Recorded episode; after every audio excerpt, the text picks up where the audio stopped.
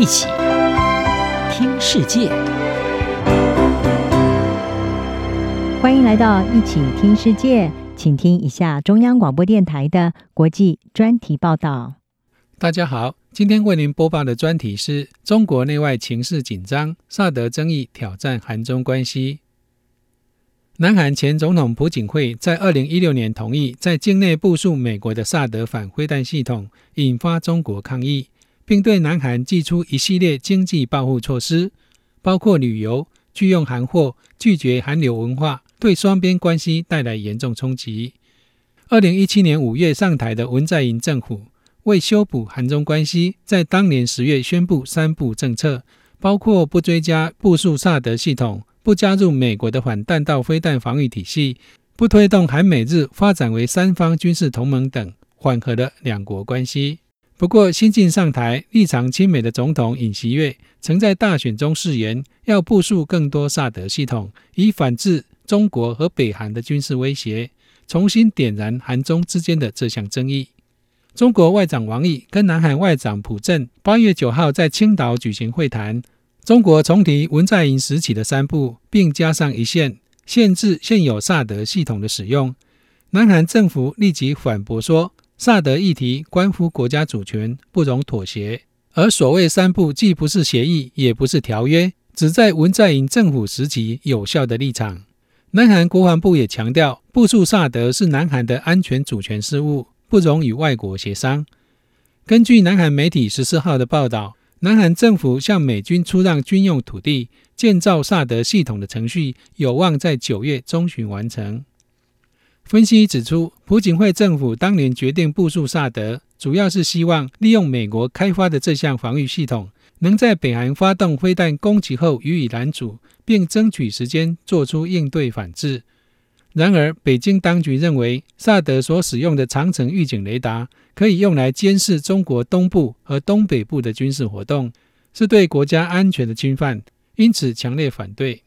不过，韩联社的分析指出，尽管北京宣称南韩正式宣布“三不一限制”政策的说法遭到南韩政府打脸，其实别有用意。中国增添的一线，代表中国希望能够限制萨德雷达的侦测范围。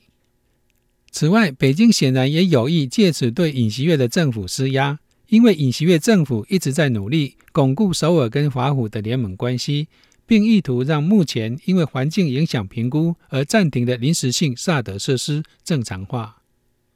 随着美国跟中国在多个阵线上日益激烈的对立，包括海上安全与贸易，以及因为美国联邦众议院议长裴洛西访问台湾而加剧的紧张。中国对南韩的此种压力可能继续升高。南韩仁和大学国际政治学教授南昌熙向韩联社表示，北京一再拿前首尔政府的政策做依据，显示北京可能在尽最大努力来对目前的尹锡悦政府进行测试和施压，以免南韩向华府倾斜。在首尔寻求强化加入全球战略伙伴联盟。而不只是聚焦北韩威胁之际，中国跟南韩因为萨德重新引发的争议，显示南韩跟北京交往的政策面临挑战。南韩媒体韩民主新闻北京特派员崔贤俊指出，中国认为萨德是美国部署在南韩境内的武器系统，目标其实是中国。中国并不相信部署萨德是为了阻止北韩飞弹的说法。崔贤俊指出，中国更关切的是。如果美国扩大萨德的部署获得允许，可能导致再从冲绳到朝鲜半岛的所谓第一岛链也会部署类似的军备。中国担心的不只是萨德防御系统，而是美国的中程飞弹进入这个地区。尤其美国已经在二零一九年八月退出冷战时期跟俄罗斯签署的中程核弹条约。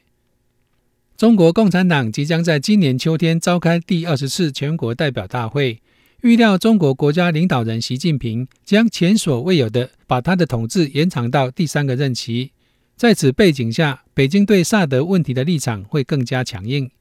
中共这项重大的政治活动可能成为一个彰显习近平在国内外政绩的场合。因此，观察家认为，北京将会极力避免在任何重大外交与安全问题上显得弱势。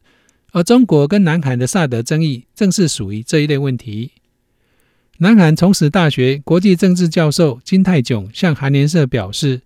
在中国无法做出任何让步，而已在谈论部署萨德的南韩新政府，也因为尹锡悦的支持率下滑而无法倒退之下，韩中关系的这段紧张时期可能会持续下去。以上专题是由央广编译黄启麟撰稿播报，谢谢收听。